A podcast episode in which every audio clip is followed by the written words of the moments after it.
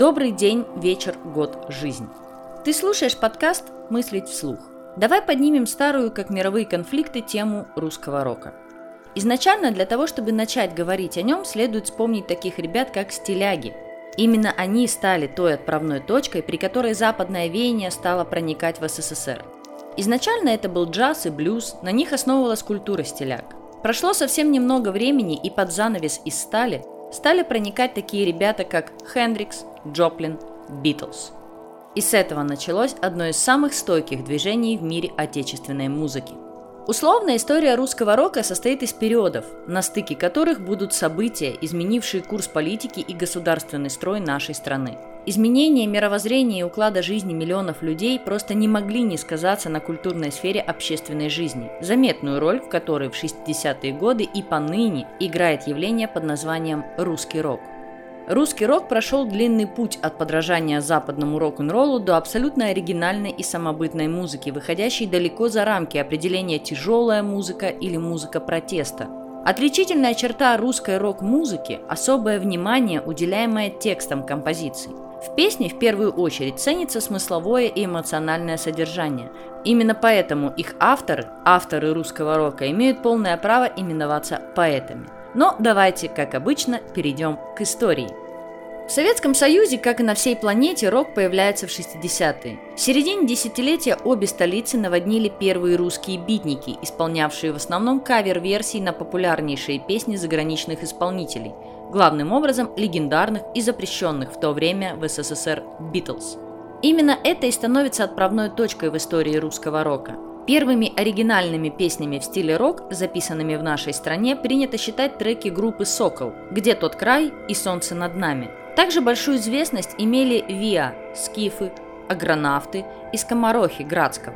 Новое музыкальное направление бешеными темпами завоевывало себе поклонников – Бит-группы выступали в качестве авторов саундтреков. Так музыка ансамбля «Сокол» звучит в мультфильме «Фильм, фильм, фильм». А московская команда «Оловянные солдатики» предстала в одной из версий «Ну погоди» в качестве группы дворняги, исполняющие хит «У папа была собака». Я думаю, вы все помните эту серию.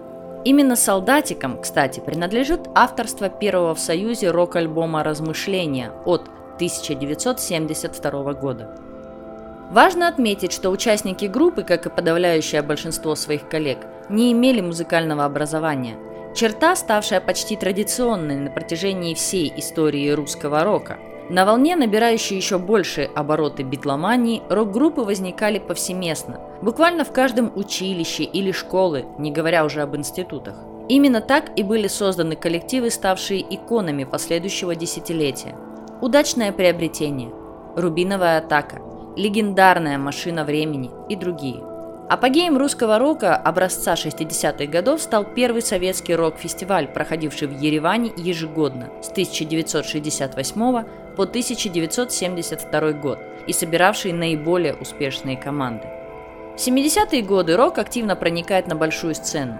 Не найдя путей к дальнейшему развитию в эпоху застоя, когда репертуар каждого ансамбля проверялся худсоветом, рок-звезды 60-х вынуждены были организовывать эстрадные ВИА и исполнять музыку, лишь напоминавшую рок.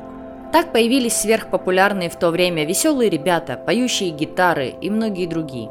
На концертах, помимо своего обычного репертуара, эти коллективы, ко всеобщей радости, исполняли несколько забойных каверов на песни западных групп. Собственные песни исполнять не разрешалось, так как в те времена тексты и музыку для эстрады могли писать лишь люди, состоявшие в союзе композиторов. Но, конечно, находились смельчаки, которые нарушали этот запрет. Одних из них объявляли вне закона, другим запрещали выступать в официальных залах, третьим не давали выпускать собственных альбомов, повесив ярлык «самодеятельность». Но, несмотря на все это, именно такие команды имели наибольшую популярность среди прогрессивной молодежи. Но все равно это не был лучший период в истории русского рока. Самодеятельным группам не запрещалось прикрепляться к вузам и получать таким образом площадки для выступления, что русские рокеры 70-х годов и делали. В Москве постоянной ареной для концертов рок-музыкантов на долгие годы стал ДК «Энергетик» Московского энергетического института, засветившийся ни в одной скандальной истории.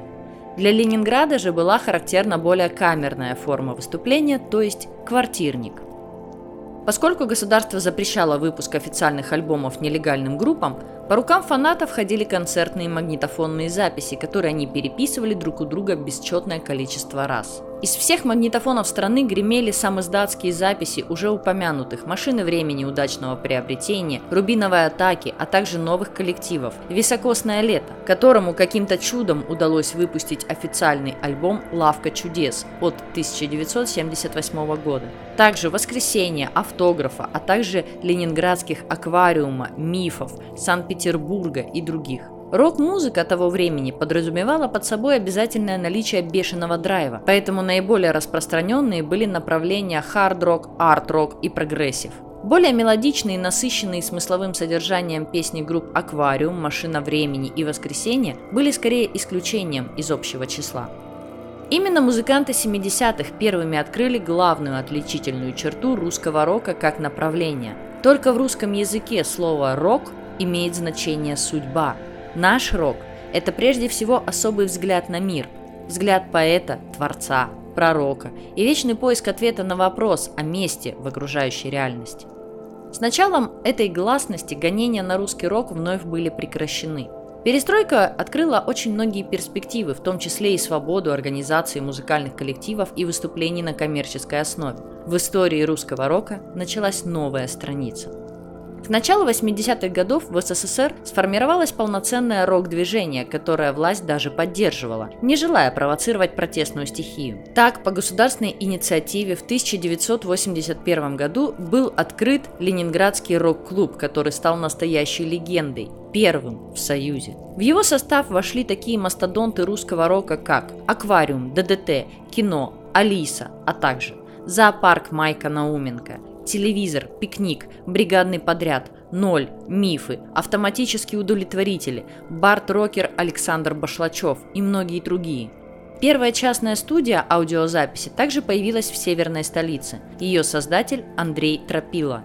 Четырьмя годами позже в Москве открывается рок-лаборатория. С ее появлением право выступать, не боясь преследований, и организовывать концерты получают и столичные музыканты. Теперь у русских рокеров появилась возможность официально устраивать концерты и издавать альбомы.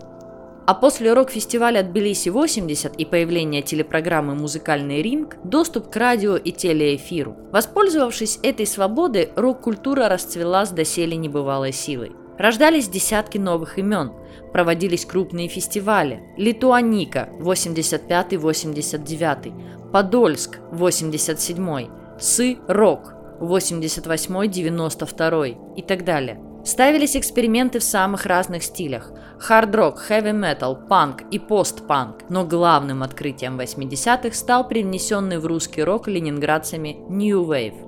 В 1986 году, пока Советский Союз и Америка пытаются наладить дипломатические отношения, в Калифорнии проходит небывалое событие. В свет выходит альбом Red Wave на двух пластинках содержащие треки четырех советских рок-групп «Аквариум», «Кино», «Алиса» и «Странные игры». Выпуск альбома произошел по инициативе Джоанны Стингрей, американки. Альбом фактически прорубил окно на запад для русского рока. Теперь наши музыканты получили право выступать с концертами и записывать альбомы за рубежом, а также сотрудничать с зарубежными коллегами. Этой возможностью в первую очередь не приметнули воспользоваться группа «Кино», совершившая в 1988-89 году тур по Европе – Франция, Италия, Дания. В истории русской рок-музыки 80-е годы, по сути, являются временем ее второго рождения. Именно тогда наш рок приобрел те черты, по которым мы знаем его сегодня. Именно тогда со сцен, магнитофонов и на квартирниках впервые звучало то, что теперь мы называем классикой русского рока.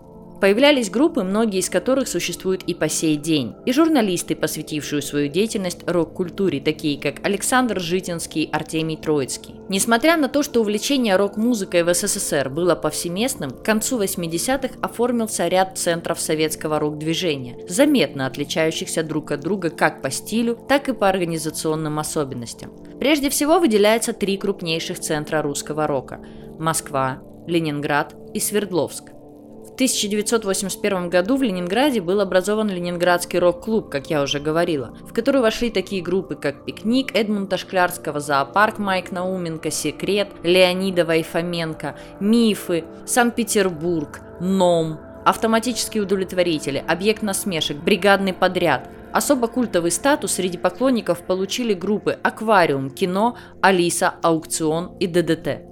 Среди прочих значительных коллективов были «Телевизор», «Оберманекен», «Ноль», а также рок-бард Александр Башлачев. Ленинградский рок представлял собой хорошо организованное общество, центром которого был рок-клуб, большинство активных членов которого хорошо знали друг друга. Особую роль в клубе играл Андрей Тропила, создавший фактически первую в СССР частную студию звукозаписи, и Гребенщиков, являвшийся центральной фигурой питерской рок-тусовки. Музыка большинства групп, как правило, представляла собой аранжировки песен в акустическом исполнении, что позволяло без особых проблем исполнять их на квартирниках и приближало питерские группы к традиционному року 60-х. В то же время для ленинградской рок-тусовки был характерен большой интерес к другим видам искусства – литературе, театру и кинематографу. Встречались и металлические группы – «Август», «Фронт», «Союз». Москва, в которой в 1985 году была создана рок-лаборатория при Доме культуры имени Горбунова. Известнейшие московские группы «Машина времени», «Воскресенье», «Карнавал», «Звуки Му», «Вежливый отказ», «Бригада С», Вабанк, Небо и земля, Крематорий, Браво. В московской рок-лаборатории тоже стали появляться первые электронные рок-группы, такие как Центр, Ночной проспект, Биоконструктор и другие. Для столичной рок-музыки, особенно для ее первой волны, была характерна ранняя коммерцизация, что отчасти объясняло то, что «Горбушка» являлась скорее центром неформальной рок-культуры, нежели некой стержневой организацией для музыкантов.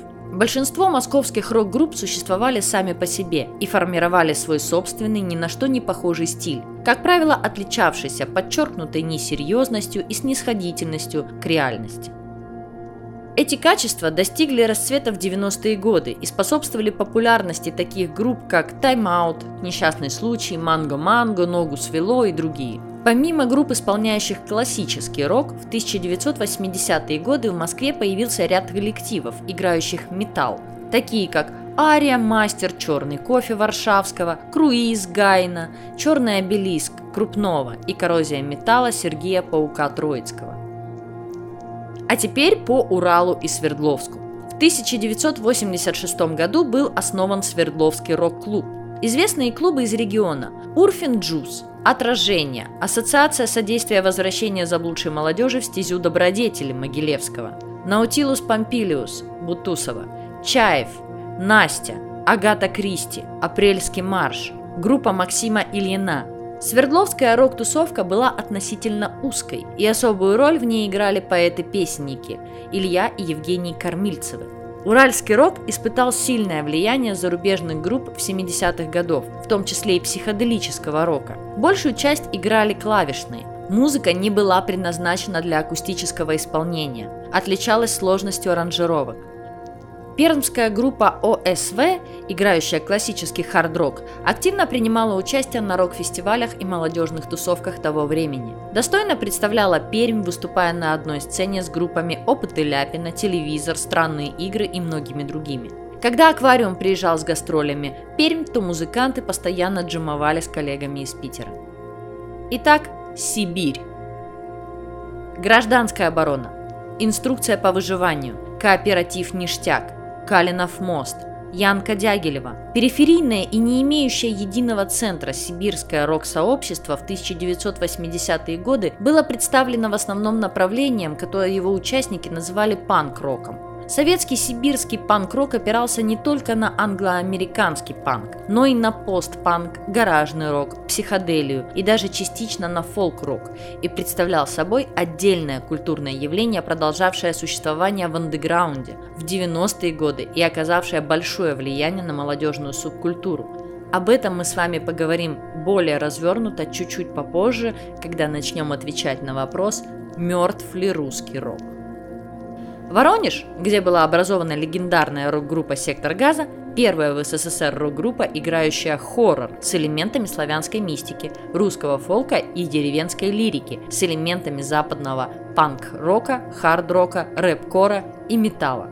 Неформально стиль часто называют колхозный рок или колхозный панк. По мнению критиков, стилистически сектор газа оказал влияние на такие рок-группы, как «Красная плесень», «Ленинград», «Король и шут», «Электрозомби».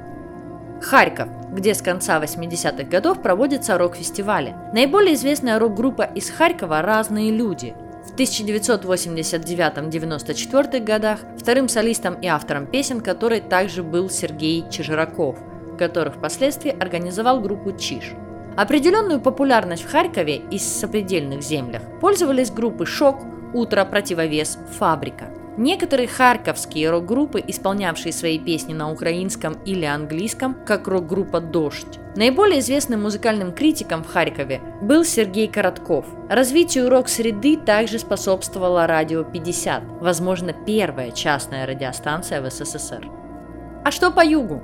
Ростов-на-Дону. Фестивали проходили с середины 80-х. Самым известным был фестиваль «Закрытая зона». Группы «Пекин Роу-Роу», «Театр Министрелей», «Там ничего нет», «Геликоптер Блюз Бенд», «Площадь Согласия», «Эллен», «Зазеркалье», «Оникс». Наиболее известными музыкальными критиками в ростовской рок-среде были Галина Пилипенко и Игорь Ваганов. Самоиздатские журналы, приложение неизвестно к чему, «Ура, бум-бум», «Рок-опо», «Крик». Иванова.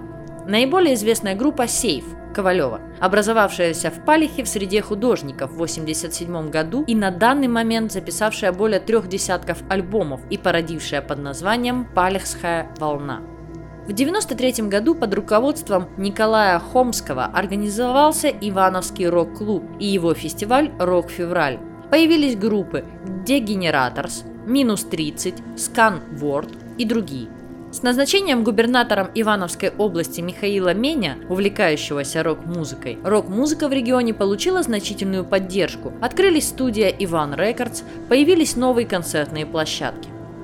Конец 80-х ознаменовался окончательным выходом русского рока из подполья. Были сняты несколько фильмов, ставших неотъемлемой частью русской рок-культуры, такие как «Взломщики» 86 -го года с Константином Кинчевым, «Игла» 88 -го года с Цоем, «Асса» 87 -го года с Аквариумом и другие, «Такси Блюз» 89 -го года с Петром Мамоновым, а также короткометражка «Яха» с участием вышеперечисленных рок-музыкантов. С этого момента создавались многочисленные новые группы, дорога которым была уже открыта. В России впервые услышали о группе Агата Кристи, игравшей психоделический постпанк с элементами готик-рока. В начале 90-х годов это была самая популярная группа в России.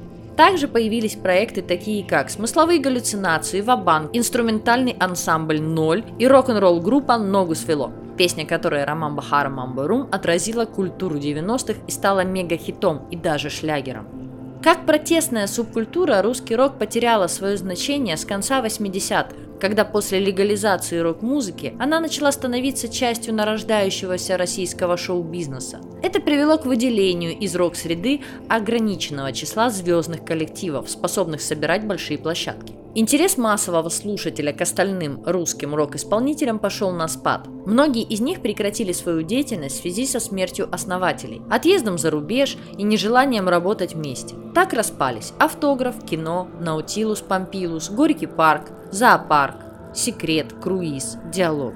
Среди 30 исполнителей, вошедших в первые пять выпусков «Легенды русского рока», активную деятельность в середине 2000-х годов вели около половины. Несмотря на открывшиеся перспективы, 90-е годы стали трудным временем даже для рок-культуры. Больше не было никаких гонений. Новым группам, таким как Агата Кристи, смысловые галлюцинации, Нольва Банк и Ногу свело, был дан зеленый свет. Но с гибелью ненавистной системы русский рок потерял значение культуры протеста и со временем все больше стал превращаться в пусть и обособленную, но все же часть шоу-бизнеса. Далеко не всем коллективам удалось выжить в новых условиях. Прежние темы были более неактуальны. Требовалось найти новую струю. Массовая аудитория успела привыкнуть к року как к явлению и встречала новые имена без особого ажиотажа. Кто-то из популярных рокеров уехал за границу, кто-то умер, погиб, другие просто не смогли найти себя в новом времени. В середине 90-х годов русская рок-культура снова приблизилась к зарубежной, довольно органично вписавшись в ее жанровую систему и не потеряв при этом своей оригинальности и колорита. Она стремительно перенимала направления, открытые на Западе в период железного занавеса. Панк и гранж, Король и Шут, Наив, Таракан и Пилот, Люмен, Небо здесь и другие. Power и Симфа Метал, Эпидемия, Катарсис. Паган и Black Metal, Аркона, Темнозорь, Butterfly Temple, Атмосферик Metal, Mental Home и многие другие разновидности металла. Также с середины 90-х начинал свой отчет история русской альтернативы. Первые шаги на этом пути сделали Дельфин в составе группы Дубовый Гай, группы Кирпичи и Сектор Газа. Для исполнителей альтернативного рока телеканалом A1 с 2005 года учреждена специальная премия RAM – Появился и новый объект противостояния. Русский рок как никогда четко противопоставлял себя поп-сцене, в которую переродилась эстрада. Многие группы в начале 90-х переиздают свои альбомы, выпускают вещи, которые в условиях советской системы никогда бы не увидели свет в официальном издании. А фирма Мороз Records с 96 по 2000 год издает серию ретроспективных альбомов легенды русского рока, куда входят избранные песни наиболее признанных коллективов за всю историю русской рок-музыки. Наше радио теперь занимает ведущую роль в развитии рок-музыки. Играют средства массовой информации, такие как и Радио Максимум, телеканал A1, 02 ТВ, журнал Фуз и, конечно же, сам интернет. А также продюсеры, первыми из которых был Юрий Айзеншпис, кино, и последовавший его примеру Александр Пономарев, который раскручивал «Сплин» и «Би-2», Дмитрий Гроссман, Чайф, Мара, Александр Елин, Ария – Александр Кушнир и другие. В 1999 году в России проходит крупнейший фестиваль русского рока «Нашествие», учрежденный нашим радио. Собственно, что делает и вплоть до пандемии 2020 года. Десятки различных рок-фестивалей ежегодно проходили в нашей стране. Появилось большое количество коллективов, исполняющих панк и гранж. Киш, Люмен, Пилот, Наив, Тараканы, Седьмая раса, Небо здесь, Хуго Угу и Брит Поп, Мумитроль, Би-2, Настя Меркури, Сплин, Земфира, Маша Медведи, Чечерина, Танцы Минус, Собаки Качалова. Тяжелая сцена расширилась с появлением современных исполнителей Power и симфометалла, Эпидемия, Катарсис, Mechanical Poet.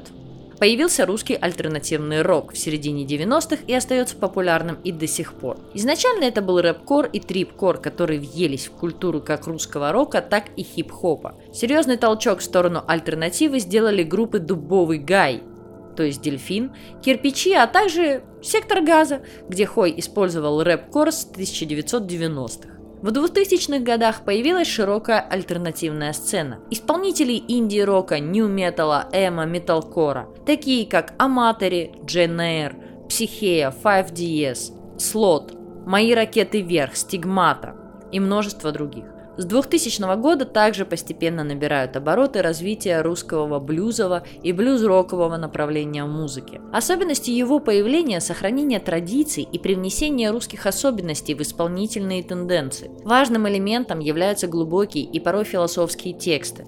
Явлением в русском блюзе стали такие группы, как «Юкон», «Дорога на Миссисипи», «Блюз Анклав», «Бабушкины сказки».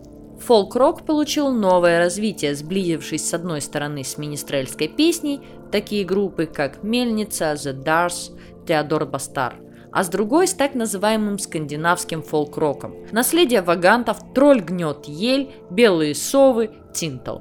Часть групп ориентированы на фольклорные традиции народов России, такие как Ярос, славянский фолк-рок, Хурал, хантыйский электрофолк, Буготак, бурятский этнофолк, лунная охота, славянский обрядовый фолк и другие.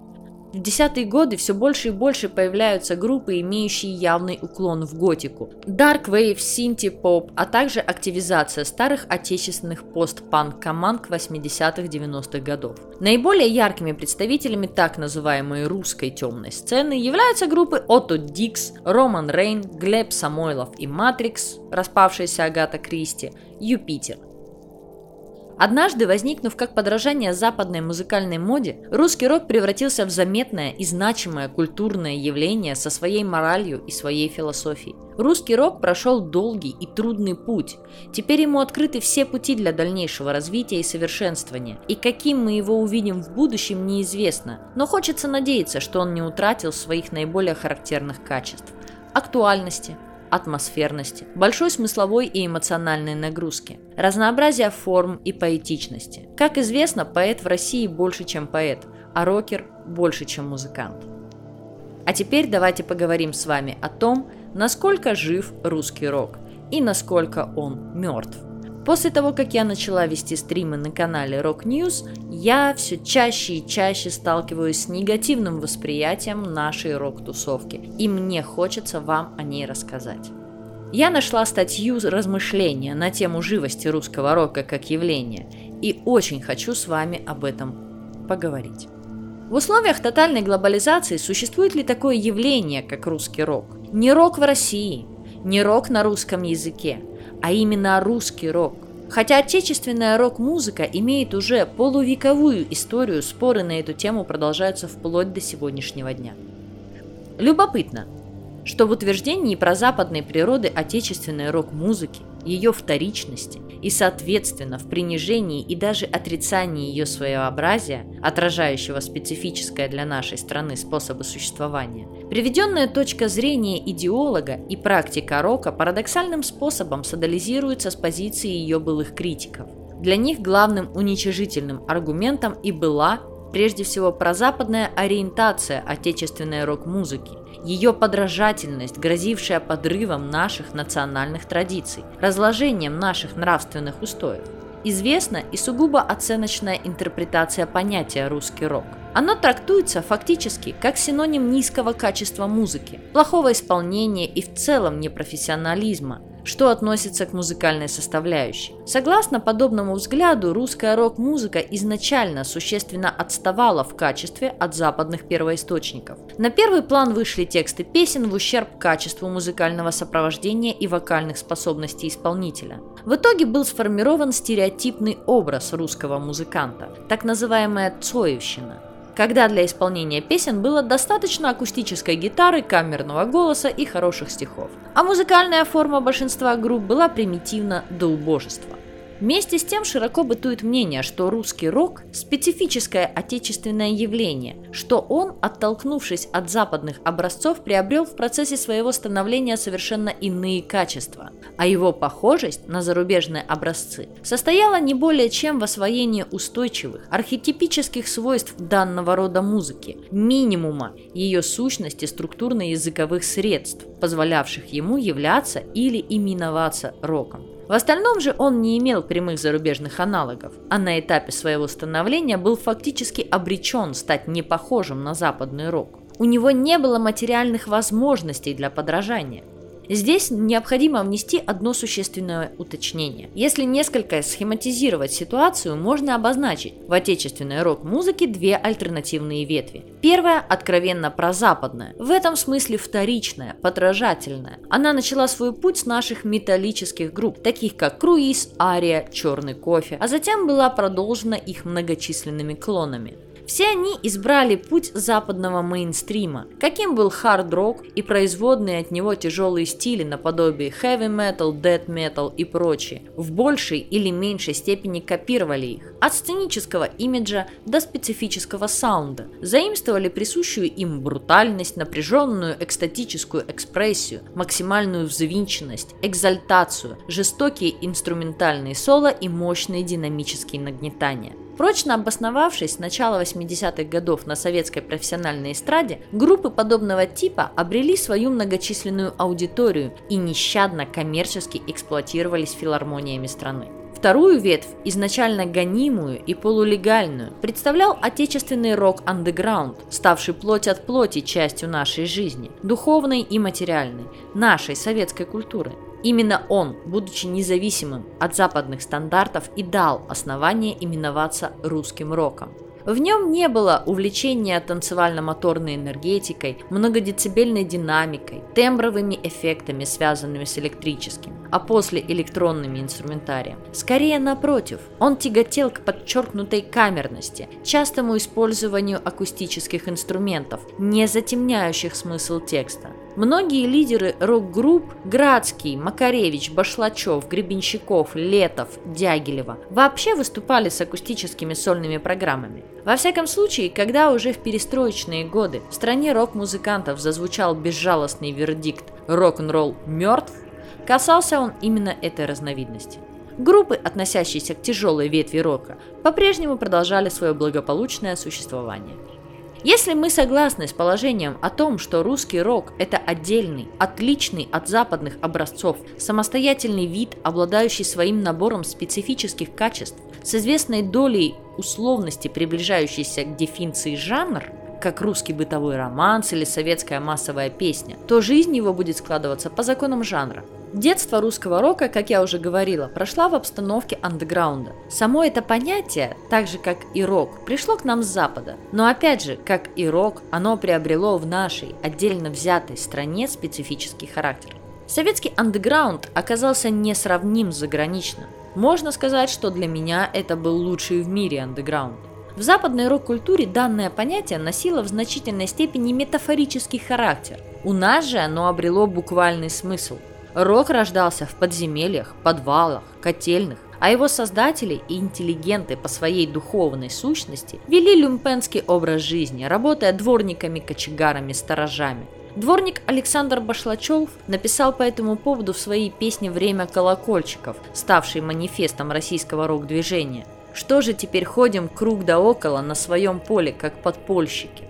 Обращу внимание на изначальную парадоксальность существования отечественной рок-музыки, несущую на себе отпечаток всей нашей жизни. Рок – детище технического прогресса, которое невозможно представить без совершенного инструментария, дорогостоящей аппаратуры, высококлассной экипировки. Рождался у нас в обстановке бедности и убогости – Сенчин описывает в романе «Лед под ногами» типичные для российского андеграунда условия, в которых проходили репетиции вновь создаваемой рок-группы. База для репетиций находилась в закопченном, потрескавшемся здании на территории какого-то погибшего предприятия в районе Фрейзерных улиц. Правда, здесь чем-то все-таки занимались. То ли холодильники чинили, то ли варили ограды для могил. Инструменты и аппаратура были соответствующими. Допотопные усилители, громоздкие самопальные мониторы, электрогитары, переделанные из акустических со звукоснимателями от телефонов. Событием стало появлением первой фабричного производства отечественной электрогитары «Урал». По ее поводу, размеров веса и прочности, в свое время ходило много шуток. Говорили, что ей можно забивать гвозди, а на ней жарить мясо. Группа Чаев увековечила ее в одном из своих песен. Не хуже, чем Гибсон, гитара «Урал». Ударишь врага, и враг наповал. Где уж тут гоняться за западными образцами? Но ни неустроенный быт, ни плохое оснащение не создавали для русского рока серьезных проблем. Скорее напротив, они оказывались для него дополнительным творческим импульсом и более того, важной составляющей его содержания и стиля. Для рок-музыкантов это была живительная среда, инициировавшая их социальную и творческую активность, дававшая основания проявлять свой нонконформизм, протестность, вызывать огонь на себя – Рок, по словам Егора Летова, это всегда, так или иначе, вызов, бунт, всегда побоище. Жившие в то время хорошо помнят, что не только в узком кругу инакомыслящих, но и в обществе в целом все сильнее назревало скептическое отношение к официальной идеологии, к политическим лозунгам, все острее осознавался зияющий разрыв между словами и делами. Яркое подтверждение тому огромное количество политических анекдотов, гулявших по стране – один из них, в частности, был про больного, который в регистратуре поликлиники настоятельно требовал записать его на прием к врачу ухо-глазу, объясняя это тем, что у него нарушилась координация между слухом и зрением. Он все время слышит одно, а видит совсем другое. Подобное двоемирие и наполнило собой русский рок. Противоречие между видимым и сущным стало основой его парадоксальных антиномий, гротеского пародийного способа самовыражения. Свою долю оснований добавили сюда и локальные условия существования рок-групп, так сказать, двоемирие местного значения. Русский рок отразил эту антиномичность, это столкновение двух миров, когда мифологенный иной, недосягаемой высокой жизни и культуры опрокидывались в современный быт, повседневность, создавая острые парадоксальные антитезы, гротесковую игру возвышения, снижения – то веселую комедийную, то наполненную печальным скепсисом. Как у Константина Кинчева в песне «Все это рок-н-ролл», где музы облюбовали сортиры, боги живут в зеркалах, а мы катимся вниз по наклонной с точки зрения высших сфер. Или у Бутусова, герои которого – образы другой жизни в обстановке коммунальной бедности и грязи, смотрящий с экрана Ален Делон, который говорит по-французски и не пьет одеколон. Казанова – непонятное, но красивое слово.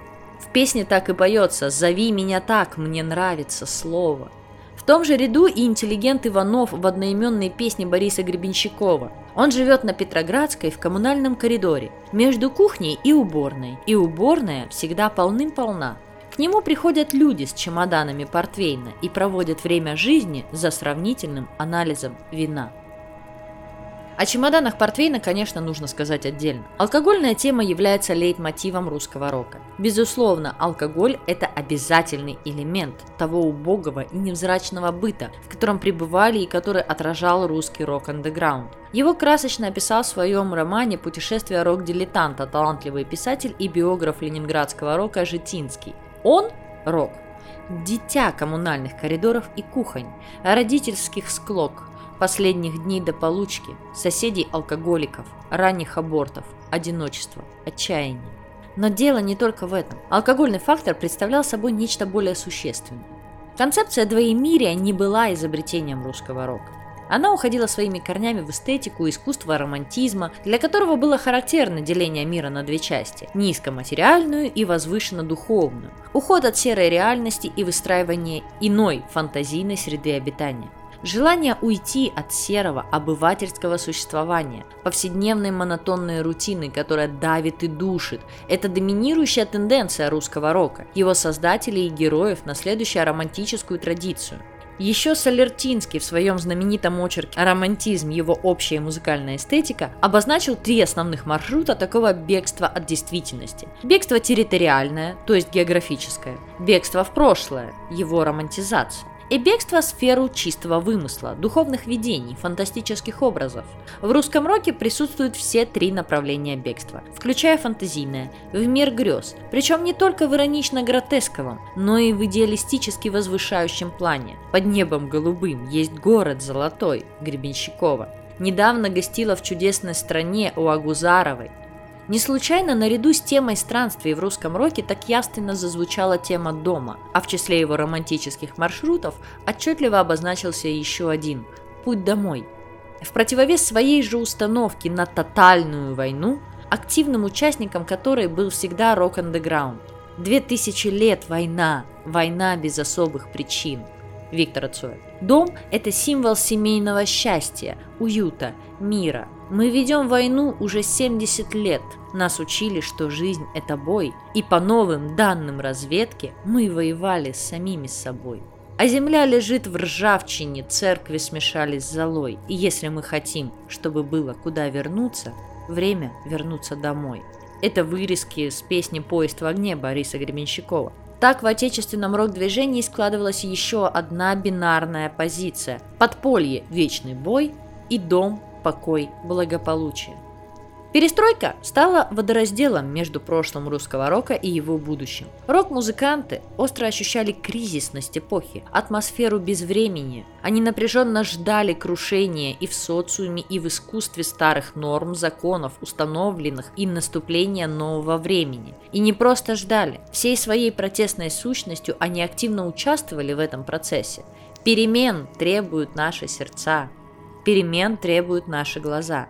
В нашем смехе и в наших слезах и в пульсации вен мы ждем перемен. Собственно, Виктор Цой «Хочу перемен». Мы поем, мы поем, мы видим. Время менять имена. Время менять имена. Настало время менять. Это Константин Кинчев. Время менять имена.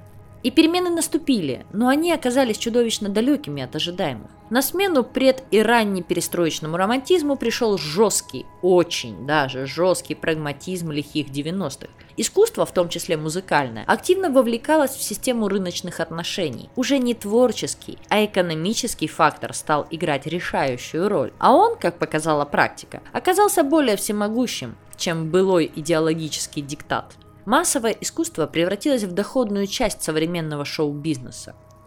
В новой системе приоритетов общества потребления рок уступил место иным жанровым моделям из сферы развлекательной коммерческой поп-музыки. При этом он сам уже не был гоним, вышел из подполья, перестал быть возмутителем спокойствия, стал официально признан и даже вовлечен в современный шоу-бизнес. А его кумиры начали выступать в престижных концертных залах, добиваться коммерческого успеха, получать высокие правительственные награды. Судя по истории болезни, русского рока, которую раскрывает перед читателями авторы, летальный исход рока не вызывает сомнений. А трагическим контрапунктом к его духовной смерти звучит преждевременный физический уход из жизни многих харизматичных его представителей. Напомню, 1988 году выбросился из окна 27-летний Александр Башлачев. В 90 году в возрасте 28 лет погиб в автокатастрофе Виктор Цой. В 91 году, не дожив до 25-летия, утонула или утопилась одна из самых ярких фигур сибирского рок-андеграунда Янка Дягилева. В том же году от кровоизлияния в мозг в 36 лет скончался Майк Науменко. В 96 году в возрасте 42 лет от редкой, мало кому тогда известной болезни саркомы сердца умер Сергей Курехин. В 2008 году остановилось сердце 43-летнего Егора Летова. Постоянное фигурирование их на страницах романа, его речах, персонажах служит печальным напоминанием о ярком, но безвозвратном прошлом русского рока. Что является источником упомянутой надежды? Как известно, массовая музыка в высшей степени мобильна и реагирует на все изменения в жизни общества – политические, социальные, экономические, культурные, технологические – наиболее оперативно и непосредственно. Причем на различных исторических этапах из бесчисленного многообразия ее разновидностей и жанров выдвигаются те или иные, берущие на себя роль некого катализатора эмоциональной атмосферы времени, своего рода парадигмы, типизирующие его умонастроение качестве именно такой парадигмы и заявил о себе русский рок как язык нового поколения и культурный знак нового мира ощущения. Его появление фактически ознаменовало собой начало перестройки, которая в сфере массовой музыки, отражающей сдвиги в общественном сознании, началась намного раньше, чем в политике или экономике. Совершившиеся тотальные изменения в российском обществе на рубеже веков определили новые приоритеты в жанровом составе массового музыкального искусства, отодвинув русский рок на периферию молодежной культуры, лишив его былой социохудожественной значимости, положения барометра духовной атмосферы времени, борца с системой, открывающего людям глаза на его изъяны. Но это вовсе не означало его окончательную гибель или полную исчерпанность. В массовой культуре и в прошлом, и сегодня важно не только ядро, но и периферия. А русский рок с момента своего рождения всегда проявлял редкие адаптационные способности, воспитанные и закаленные в условиях андеграунда. Эти условия были для него, как уже говорилось, естественно средой обитания. В них он более всего мог реализовывать себя, свою самобытность. В новом жизненном контексте он постарается их сохранить. Только пространство современного андеграунда сжалось до клубных масштабов. Сегодня существует множество подпольных групп в столицах и в провинции, выступающих исключительно в клубной аудитории. Но одновременно это пространство и безмерно расширилось благодаря интернету и социальным сетям. По числу прослушиваний песен иные команды оставили далеко позади кумиров 70-80-х годов. Надо признать, клубный рок-андеграунд не выдвинул столь ярких фигур по талантливости и силе воздействия на массы, равных гуру прошедших десятилетий. Но современное искусство и в других областях не так уж богато на крупные композиторские имена, и не может, увы, соревноваться со временем выдающихся творцов эпохи застоя, что, однако, не дает основания признать его кончину. Отмечу еще одно обстоятельство. Русский рок, обозначив свою оппозиционную миссию, изначально был не только музыкой, но и социокультурным движением, создавшим собственную инфраструктуру. А подчас не лишенные эпатажа рок-музыканты, не ограничиваясь собственно творческой деятельностью, проявляли себя как лидеры этого движения, заключая свои позиции, помимо создаваемых им песен, в разного рода публичных выступлениях и акциях. Следует согласиться с тем, что и эта традиция в известной степени сохранилась. Она, правда, проявляется лишь в виде отдельных вспышек, но достаточно ярких и заметных, заставляющих о себе говорить.